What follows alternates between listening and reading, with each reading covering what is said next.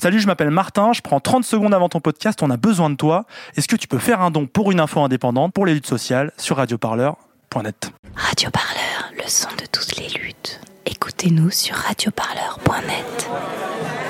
Depuis lundi 28 octobre au soir, un espace autogéré situé rue Landy à Saint-Denis est occupé jour et nuit pour tenter de résister à une expulsion. Redouté depuis que le propriétaire, l'établissement public foncier d'Île-de-France, a demandé une évacuation des lieux pour des raisons de sécurité.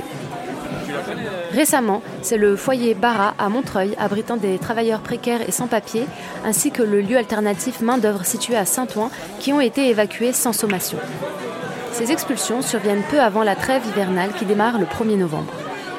Le squat du Landy Sauvage s'est organisé pour se préparer à une intervention policière qui peut avoir lieu à tout moment jusqu'au jeudi 31 octobre à minuit.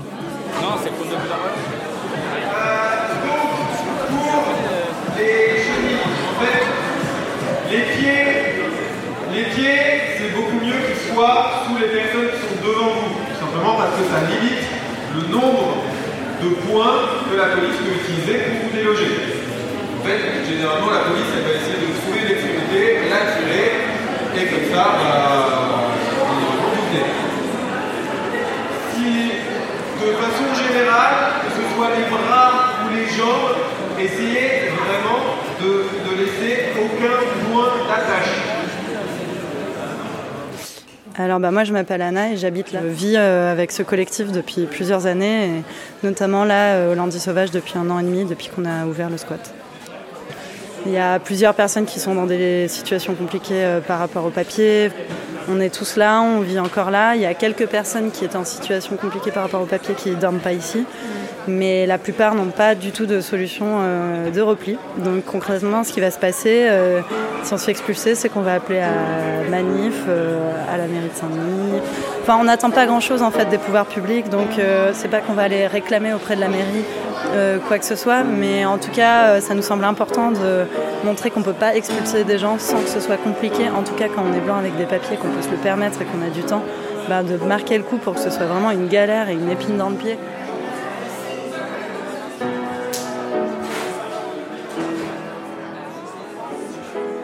Croix rouge, enfin Ou le croissant rouge, ça dépend des endroits.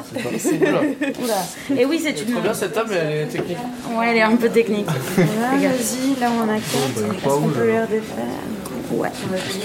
Du coup là vous faites quoi Alors on fait des brassards pour euh, que les personnes euh, qui, sont en, qui ont des compétences en termes de santé et sécurité puissent être identifiables donc euh, par euh, les personnes qui viennent aider, mais aussi par, euh, par la police quand ils seront là. Il y a Ouais. des brassards jaunes Qu'on fait pas ici. qu'on ne fait pas ici, mais qui sert à identifier les personnes qui sont responsables dans les différents espaces du Landy et qui donc du coup sont les personnes de référence à qui on peut aller s'adresser euh, quand on arrive quelque part et, et qu'on est un peu perdu et qu'on cherche euh, à qui parler et qui Et comment aider et comment aider tout ça et donc euh, là du coup on peut les repérer par des brassards jaunes.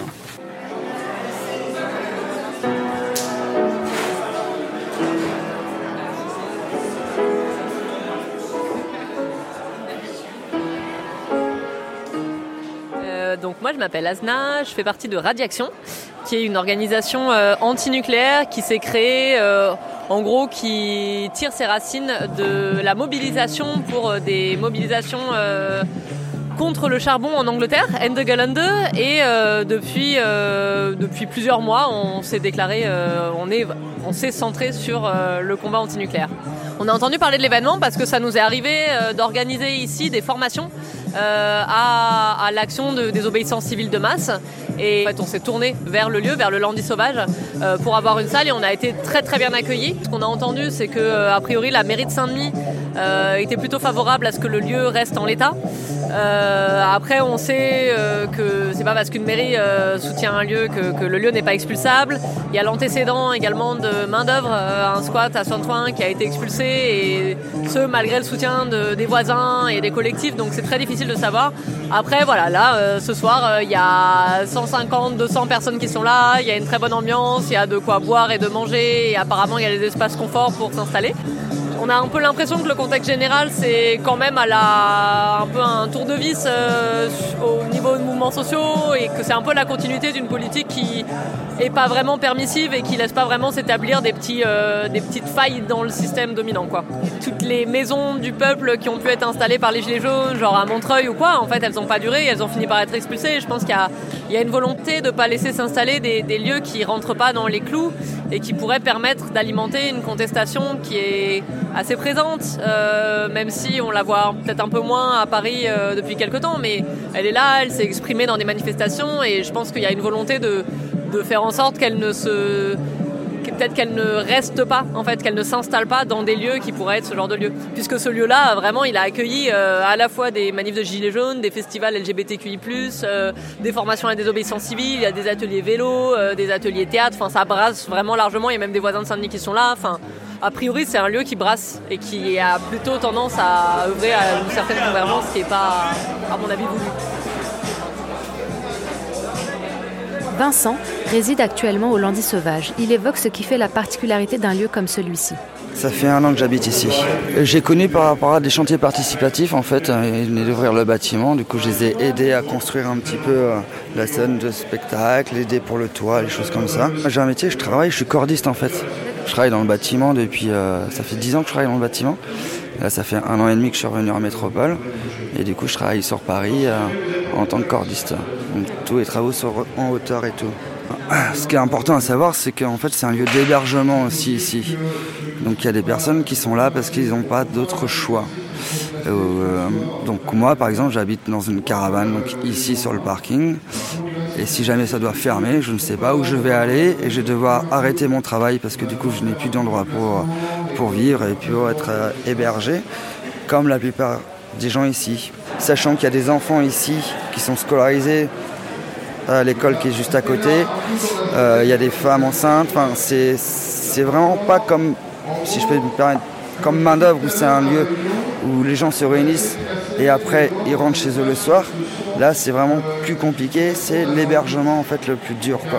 Et concrètement, il y a à part réouvrir un bâtiment ou que les gens, s'ils ont de la famille, aller voir la famille, le plan B, il n'y en a pas vraiment. C'est pour ça que du coup, on ne veut pas lâcher le bâtiment et on ne veut pas se retrouver dans la rue et on veut, essayer de perdurer le truc le plus longtemps possible.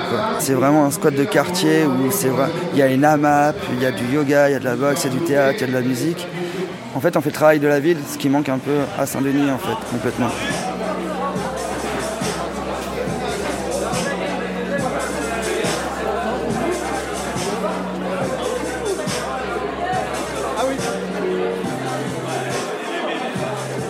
J'étais bénévole avec l'association PRGS, Paris Refugee Grand Support, qui est ici. Et du coup, voilà, c'est dans le cadre de mon bénévolat avec eux que bah, du coup, euh, j'habitais dans le squat.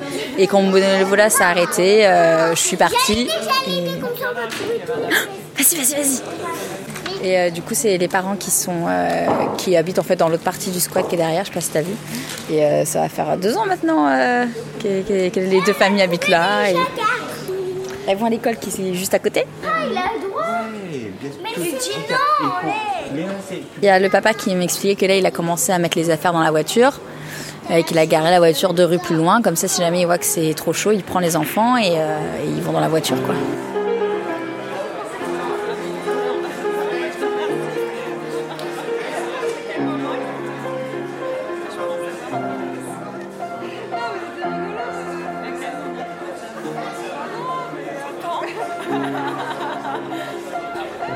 Dans l'après-midi du mardi 29 octobre, la mairie de Saint-Denis et Pleine Commune, une fédération de neuf villes de la région parisienne, se sont engagées pour refuser l'expulsion des habitants et habitantes du Landy sauvage. Or, la préfecture n'a toujours pas officiellement fait part de sa décision. Anna revient sur le positionnement de ces différentes instances de décision. En tout cas, nous ici, c'est sûr qu'on est en plein dans les enjeux métropolitains. La gare euh, du Grand Paris euh, à 200 mètres, euh, au cœur d'un truc qui va accueillir les JO. Et en fait, les décisions là, elles se jouent entre notre propriétaire, donc qui est propriétaire des terres de Europa City et de l'ancien squat qui s'appelait l'Écharde à Montreuil et d'autres endroits. Mais donc, voilà, c'est un établissement public foncier qui est dirigé par Valérie Pécresse. Ça vous dresse le tableau qui prend la décision, qui a demandé à la préfecture d'expulser, qui est le préfet. Le préfet, c'est le préfet qui a géré euh, les frontières italiennes euh, jusqu'en avril et qui ensuite s'est fait multer en Seine-Saint-Denis. Autant dire un homme euh, forcément ouvert d'esprit et bienveillant. Et les, trois, les deux autres acteurs, on va dire, c'est la mairie de Saint-Denis qui sont en pleine période électorale et pleine commune qui est vraiment dans une politique de développement à tout va. Donc il y a des dortoirs qui sont prévus. On essaye au maximum de faire en sorte que tout le monde puisse dormir euh, de manière confortable. Bah, l'idée, c'est que chacun, chacune puisse réfléchir euh, vraiment à qu'est-ce qu'elle a envie de mettre en jeu en termes de temps, euh, de corps et de risques juridiques face aux forces de l'ordre et trouve une place là-dedans. La mobilisation se poursuit donc toujours sur fond d'activité ludique et de formation juridique jusqu'à jeudi soir où le dernier coup de minuit annoncera le début de la trêve hivernale. Des habitants de Saint-Denis et alentours sont venus prêter main forte pour mener cette lutte collective, comme cette ancienne dionysienne. Moi j'habitais j'habitais pas loin, j'habitais dans la rue du Landy plus loin. Et je connais parce que je m'intéresse beaucoup à ces, lieux alternatifs. Et, aussi je venais pour faire du handball et je venais pour réparer mon vélo et pour la free shop. Là aussi le truc où tu déposes tes vêtements et puis tu peux en reprendre d'autres sans en payer mais tu fais du troc et des chances et pour des événements de soutien aussi pour la cause du Soudan, des trucs comme ça. Il y a eu plein de trucs, il y a, beaucoup de choses en fait ici. Et je connais par ça parce qu'il y a quand même une visibilité sur Facebook. Du coup, c'était pratique de, faire ça entre, deux jours où tu, taffes et où tu es juste en train de taffer. Alors que là, il y a des choses qui ont du sens. Maintenant, j'ai déménagé, j'habite euh, à une heure et quelques d'ici, mais sauf que j'aime bien Saint-Denis. Le soir, j'essaie de filer des coups de main parce qu'ils doivent tous euh, charger leurs camions et aller les mettre. Euh, euh, autre part parce qu'ils sont menacés d'être expulsés, ils ont du matériel et tout ça qu'ils doivent déplacer en prévision de la rencontre avec les forces de l'ordre. Je pense que je vais revenir demain soir et je vais filer des coups de main par-ci par-là. Le truc c'est que je peux pas être là à temps plein mais dès que je suis là je peux faire des trucs et c'est cool. Radio Parleur, le son de toutes les luttes. Écoutez-nous sur radioparleur.net.